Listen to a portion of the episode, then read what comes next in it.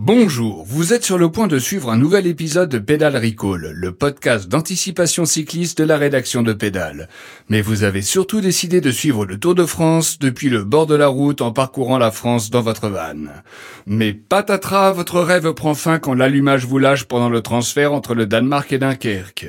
Et bien sûr, pas un concessionnaire à la ronde pour venir à votre secours. Du coup, vous avez poireauté 15 jours à Dunkerque et vous avez fini par rejoindre la caravane du Tour pour la dernière étape et la sur les champs. Au final, c'est plus un Tour de France, mais un Paris-Roubaix à l'envers. Alors que si vous étiez parti à bord d'un véhicule Citroën, au moindre problème, avec leur réseau très complet, vous auriez pu continuer à suivre le tour du nord au sud et d'est en ouest. Enfin, surtout du nord au sud. Parce que pas de Bretagne, ni de façade atlantique cette année pour le Tour de France. Pédale Recall, le podcast vélo de Pédale. Attention, messieurs les coureurs, prêts pour le départ? Pédale Recall. Bonjour et bienvenue dans Pédale le podcast qui vous spoil le Tour de France. Jusqu'au 24 juillet, on vous raconte chaque étape avant même que vous n'allumiez la télé.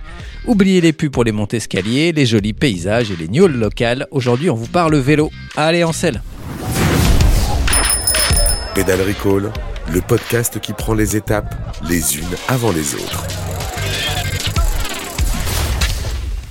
À chaque émission, je suis accompagné par un pilier de la rédaction de Pédale et aujourd'hui un presque vacancier de plus après Théo et après Sylvain. Sylvain.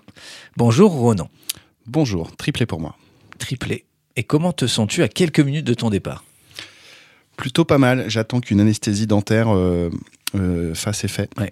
Parce que tu as essayé le dentiste très tôt, à 6h du matin, pour pouvoir enregistrer, puisqu'on enregistre évidemment. Tout à fait, tu dévoiles un peu la tambouille de ce podcast, tout à fait. J'ai essayé. Eh ben c'est bien. Bah, je te remercie d'avoir pris un rendez-vous si tôt pour être présent dans, ce sujet. Je remercie surtout le docteur Obé. Merci docteur Ové.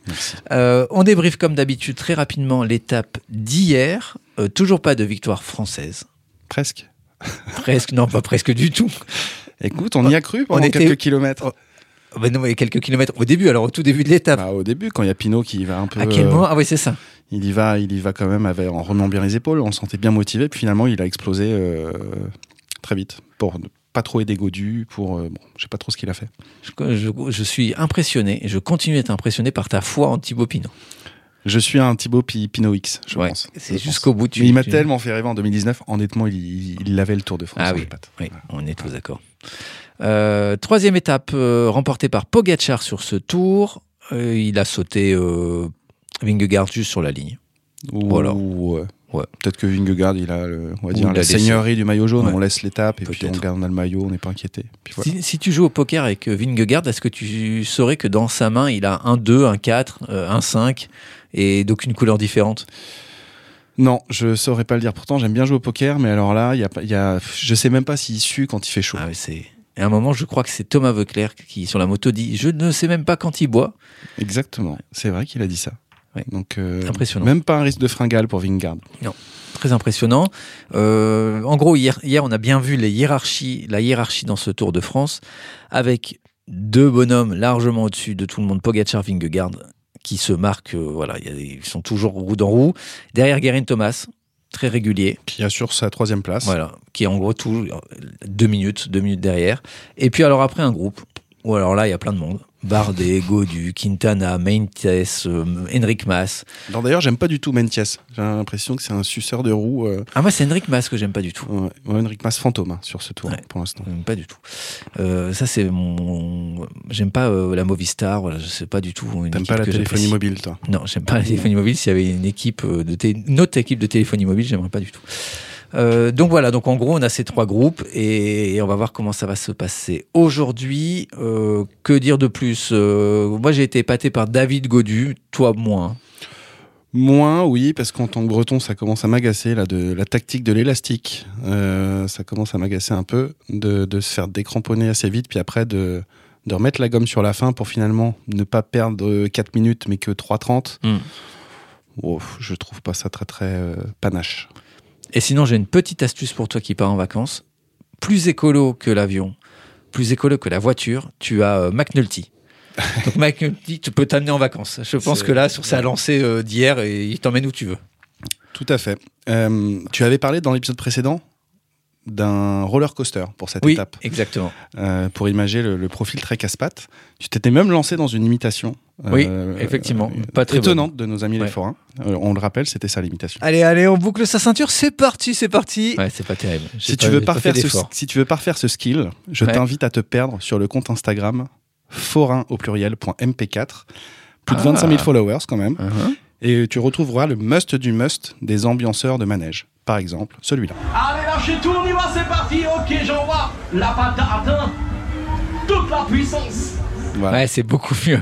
C'est- T'étais pas loin. Mais du coup, j'ai honte d'avoir fait ce que j'ai fait euh, hier. Non, non, non, t'étais pas loin. Parce que la T'étais patate est La vachement patate, bien. la puissance, la puissance. La puissance. La puissance. Ah, ouais. Voilà, c'est une petite surprise pour toi, Mathieu. Très bien, donc Fort MP4. Forain pluriel point .mp4 sur Instagram. C'est un régal. Ouais, bah ok, bah je vais suivre ça. Allez, voilà pour le débrief de cette 17e étape et maintenant en route pour le futur.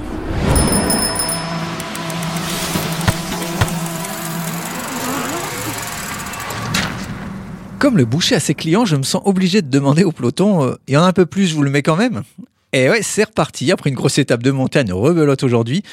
143 km entre Lourdes et Otakam, trois cols dont deux hors catégorie, l'interminable Obisque, 16,4 km avec des pointes à 9-10%, et l'arrivée en altitude avec Otakam, 13,6 km à 7,8% de moyenne. La fin de cette ascension terrible avec des rampes à 11%. Et oui, ça fait peur.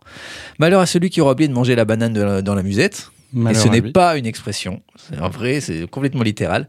Dans ce tour, on voit bien que chaque jour on tourne la roue de la mort et que chaque favori passe en salle des tortures. Donc jusqu'ici, en gros, on a eu Pogachar, Bardet, Yates, Pitcock qui ont chacun connu de grosses défaillances.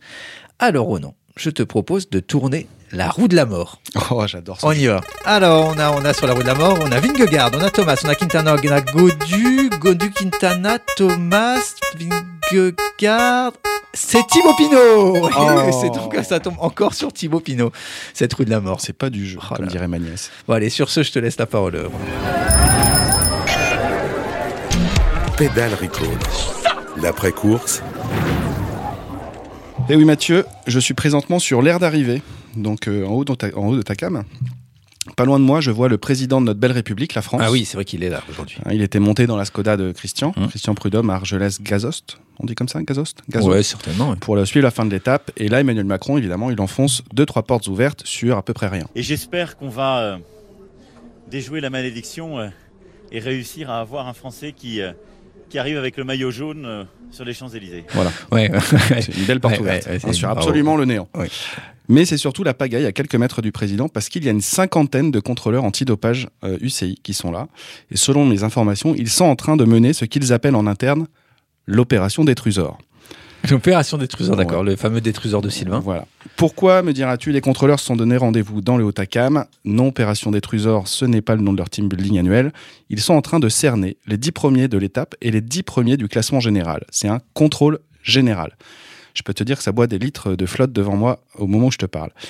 Parce que oui, une arrivée à Haut-Acam sur le Tour, c'est une arrivée maudite. Souviens-toi, 1996. Il fait vraiment ce qu'il veut où il veut. Là, c'est vraiment impressionnant. C'est trop gros pour être vrai, semble-t-il. Ah, ça, franchement, finit- j'aimais ces phrases de Patrick Chen. Voilà, il finissait même par un Jean-Paul sur la moto. Voilà, il disait ça. Patrick Chen, c'était le monsieur qu'on entendait parler, il, il parlait de l'aigle de Herning, monsieur 60% pour son taux de globules rouges dans le sang, c'est-à-dire monsieur Bierneris. qui sur Otakam se baladait de façon insolente sur les pentes. Euh, il descendait du groupe de favoris pour se toiser un peu tout le monde, il remontait, des fois il accélérait, des fois... Ouais. Bon bref, il a écœuré tout le monde. Souviens-toi en 2000, C'est difficile pour Pantani de suivre Armstrong. Oh là là, c'est le monde à l'envers. Ouais, c'est le monde dans l'envers. C'est en montant vers Otakam qu'Armstrong a assommé le Tour 2000, même s'il laissera l'étape à l'Espagnol Javier Ochoa, qui était parti dans un raid de 160 bornes. Souviens-toi également de 2008, où le coureur italien Piepoli, de la fameuse Ah Sonia oui, Duval, oui, bien sûr. un géant de l'industrie des chaudières, gagne devant son coéquipier José Cobo, à ne pas confondre avec José, Cobos. le footballeur. Donc voilà, Otakam, c'est une arrivée maudite parce que euh, une arrivée pour belle chaudière, rarement en tout cas pour les seconds couteaux. Euh, Bierneris, il a été déclassé a posteriori pour dopage. Mhm. Lance Armstrong également. Oui. Piepoli aussi. Euh, pire encore, pour Javier Ochoa, peut-être tu ne le sais pas, c'est le seul second couteau de cette liste. La seule grande victoire qu'il a, c'est à Otakam sur ce Tour 2000. Et ben l'année suivante, il est victime d'un euh, grave accident sur, lors d'une sortie d'entraînement. Il y perdra, il est percuté par une voiture, et son frère aussi, il va perdre son frère. Et euh, Javier Ochoa, il se réveillera après 60 jours de coma. Et évidemment des graves séquelles neurologiques et physiques. Un Javier Ochoa qui nous a quittés il y a deux ans des suites d'une grande maladie. Donc c'est vraiment une arrivée maudite. Ah oui. Sur cinq arrivées au Takam dans l'histoire du Tour, on n'a que deux, euh, deux classements qui n'ont pas été touchés a posteriori. C'est Luc Leblanc, vainqueur en 94, et Nibali, 20 ans plus tard, en 2014. Et je porte à ton attention ce qu'on peut appeler le théorème de Otakam, en tout cas c'est comme ça que je l'appelle.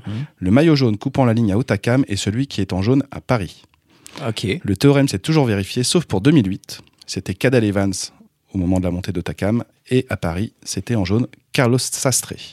Petite question Mathieu, qui était le directeur sportif de Carlos Sastre en 2008 Euh, Berneris. Voilà, la grande boucle est bouclée. Donc, en gros, si je comprends bien, il ne faut pas gagner. Ah, ah, mais si en même temps, parce que si t'es maillot jaune, il faut gagner pour pouvoir avoir le jaune à Paris. Ça, c'est le théorème de Takam. Mais il y a aussi la malédiction de Takam. C'est- Donc, il faut réussir à équilibrer C'est une arrivée un peu paradoxale. Et j'ai lu un petit message d'ailleurs sur euh, un forum internet. Ne dites pas le col de Takam, ça n'existe pas. C'est la montée vers Otakam, mais c'est le col de Tramasel. Ok. Donc, Voilà. mais à culpa, monter vers Otakam. Ouais. Et ça me mène naturellement à te poser la fameuse question, la traditionnelle question qui remporte la montée vers Otakam Alors, de l'actuel peloton du Tour, j'ai fait un peu mes, mes devoirs. Seuls deux coureurs ont déjà gravi en compétition euh, et sur un vélo l'inédit col de Spandel, Ah oui, qui est a un peu avant, euh, avant, oui. au Takam. Bah, c'est Castroviero et Nero Quintana. C'était sur la route du Sud, Mhm. 2012, la troisième étape, euh, avec euh, un départ à Tri-sur-Bèze. Voilà. D'accord. Ok. je te le donne Ouais. comme ça.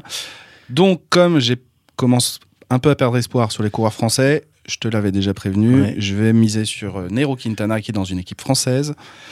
Il attaque dans le col de Spandel et il résiste aux furieux Vingegaard et Pogacar dans la montée vers Otakam. Voilà mon pronostic. D'accord. Bon, ça a le mérite d'apporter un peu de nouveauté, même si j'ai du mal à croire qu'on laisse partir euh, Quintana. Il est loin. Il Mais est loin. il est loin, mais comme il est dans ce fameux groupe de mecs euh, qui se flinguent là pour la, la- la quatrième place, bon. Donc, Mais ok, Quintana. ils vont les laisser faire là, les, toute la foire à la saucisse, tout, comme Ouais, tu dis. la foire à la saucisse, la foire à la saucisse, c'est ce groupe de 6-7 coureurs euh, qui se bastonnent et qui se dépouillent pour la quatrième place. Voilà. Euh, quant à moi, je ne peux m'empêcher de penser que cette étape est la dernière occasion pour Pogacar de renverser le tour. Donc derrière, il reste une étape de transition et un contre-la-montre sur lequel Pogacar et Vingegaard en gros sont à touche-touche. Donc par orgueil, je pense que Pogacar retente ce qu'il a tenté hier, attaque peut-être plus franchement Vingegaard, sans le décrocher, il le saute sur la ligne.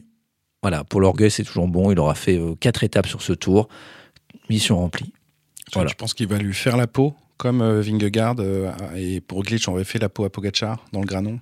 Ouais, granon, ouais. peut-être. Non, mais je pense qu'il va, ouais, je pense qu'il va tenter, euh, il va tenter euh, assez tôt dans l'étape. Ça donnera rien, mais ça donnera quand même l'étape à la fin pour pour Pogacar. Et derrière, les autres favoris pourront compter leurs dons. Tout à fait. Pas les miennes, j'espère. en tout cas. Pédale Recall. Merci d'avoir écouté Pédale Recall jusqu'au 24 juillet. On sera là tous les jours d'étape au petit matin pour vous spoiler votre journée de Tour de France. Un grand merci Ronan de m'avoir accompagné pendant ces presque trois semaines. Merci Mathieu. Très sympathique hein, de- d'avoir passé quand même pourri une partie de tes débuts de matinée dans ce studio. Ouais, ouais. C'était très agréable. Et en plus, maintenant, je sais dire ton nom de famille. Voilà. Tu as appris euh, au moins, non, j'allais pas dire au moins ça, tu as appris plein de choses dans ce podcast comme nos Beaucoup auditeurs et choses. Demain, je retrouve Pierre Boisson pour filer jusqu'aux Champs-Élysées. Merci de nous avoir écoutés et n'oubliez pas, Dylan Tuns n'est pas une onomatopée, c'est un coureur cycliste. Pédale Recall, le podcast vélo de Pédale.